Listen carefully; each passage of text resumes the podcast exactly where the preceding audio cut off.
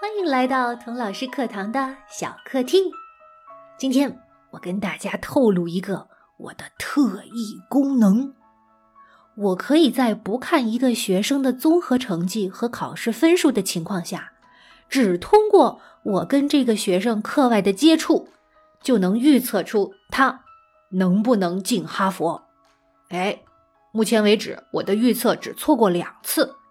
而这两次看走眼，也并不是我看好的学生没有进，而是两个学生由于 legacy，就是校友录取优先的原因成了黑马。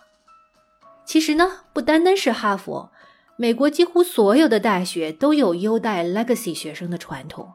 如果父母是校友，你虽然不会百分之百的能录取，但是录取的概率会有明显的提升。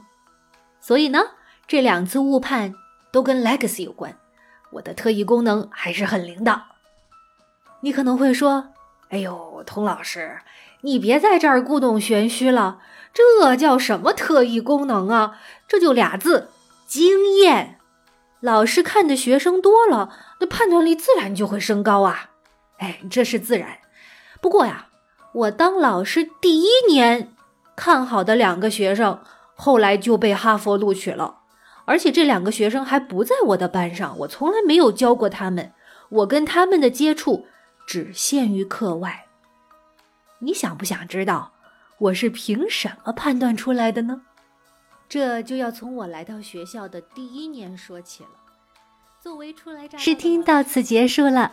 如果你想免费完整收听这期的小客厅，哈佛居然喜欢这样的学生，请按手机屏幕右上角的分享按钮。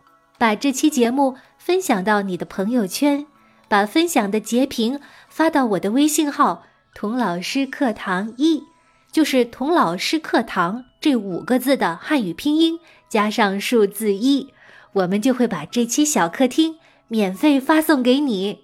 好的，我们下一期的小客厅再见吧。